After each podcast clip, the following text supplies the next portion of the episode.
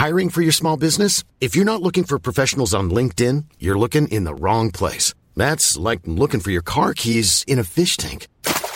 LinkedIn helps you hire professionals you can't find anywhere else, even those who aren't actively searching for a new job but might be open to the perfect role. In a given month, over 70% of LinkedIn users don't even visit other leading job sites. So start looking in the right place. With LinkedIn, you can hire professionals like a professional. Post your free job on linkedin.com slash people today.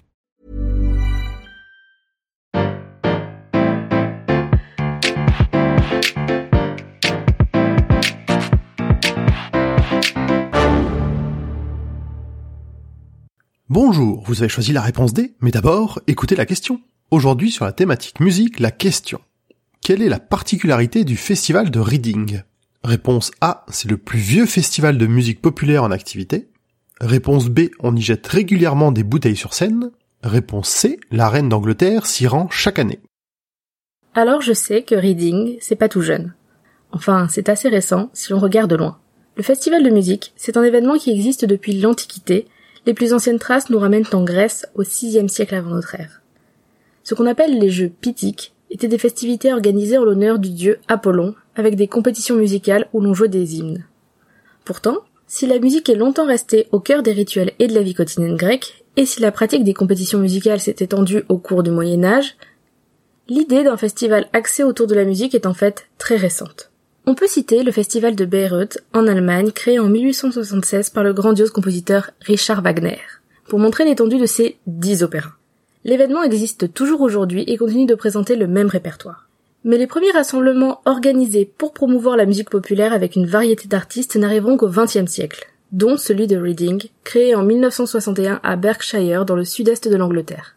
Le Jazz and Blues Festival, comme il se nommait à l'époque, réunit pour la première édition, et la deuxième aussi, le Chris Barber's Jazz Band et les Ken Collier's Jazzmen. La vraie transition se fait en 1964 avec la venue des Rolling Stones. À partir de là vont venir chaque année des pointures du rock, blues, progressif, punk, metal, hip-hop et autres jusqu'à aujourd'hui. Depuis 1961, le festival s'est tenu tous les ans, excepté l'année dernière, et en 1984 et 85, quand les élus conservateurs locaux ont utilisé le site pour un projet immobilier et sans solution de rechange. Après l'édition annulée en 2020, le public est attendu en août 2021 avec quasiment la même programmation pour fêter les 60 ans du Reading. Un joli anniversaire pour ce qui est apparemment le plus vieux festival de musique encore en activité. Ce qui répond donc à la question, la réponse A. Et le succès ne désemplit pas, bien au contraire. Depuis 1999, les concerts se sont étendus à la ville voisine de Leeds, et 20 ans plus tard, on a dépassé les 100 000 spectateurs sur place en une édition qui ont vu plus de 200 artistes. Et ces artistes, ils ont intérêt à être prêts, car Reading a aussi une étrange tradition. La réponse B. Depuis les premières années, le public peut régulièrement s'en prendre à un, une artiste qu'il n'aime pas en balançant des objets sur scène. En 68, des fans du rocker Jerry Lee Lewis ont attaqué le groupe pop The Herd en leur lançant des pièces de monnaie et des morceaux d'échafaudage.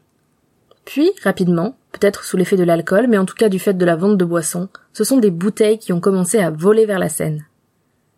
Le phénomène a pris dans les années 70 et a continué pendant des décennies, généralement en direction d'artistes qui n'avaient soi-disant pas leur place, qui avaient le malheur d'être programmés avant un groupe très différent, qui n'ont pas convaincu pendant leur concert, ou même tout bêtement parce qu'il ou elle n'était pas le groupe attendu. Des punks attaqués par des métalleux, des artistes de reggae face à des punks, des chanteuses pop ou des rappeurs, tout le monde peut y passer.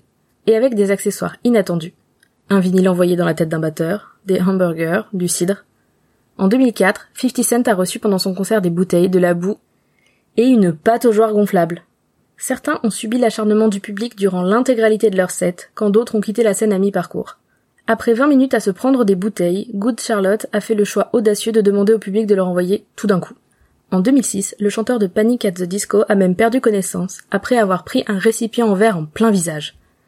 Il a dû être pris en charge pour une blessure à l'œil, mais a repris le show quelques minutes après, exactement à l'endroit où il s'était arrêté. Le groupe ne s'est pas laissé abattre et a finalement gardé un bon souvenir de cette date il n'avait jamais joué devant autant de monde. Donc, jouer au reading, c'est une énorme chance, un lieu historique, un large public, mais vous n'allez pas forcément sortir qu'avec des applaudissements. Bravo, c'était la bonne réponse. Pour aller plus loin sur ce sujet, retrouvez les sources en description. La réponse D est un podcast du label Podcut. Vous pouvez nous soutenir via Patreon ou échanger directement avec les membres du label sur Discord. Toutes les informations sont à retrouver dans les détails de l'épisode. À demain pour une nouvelle question sur la thématique Histoire Géo.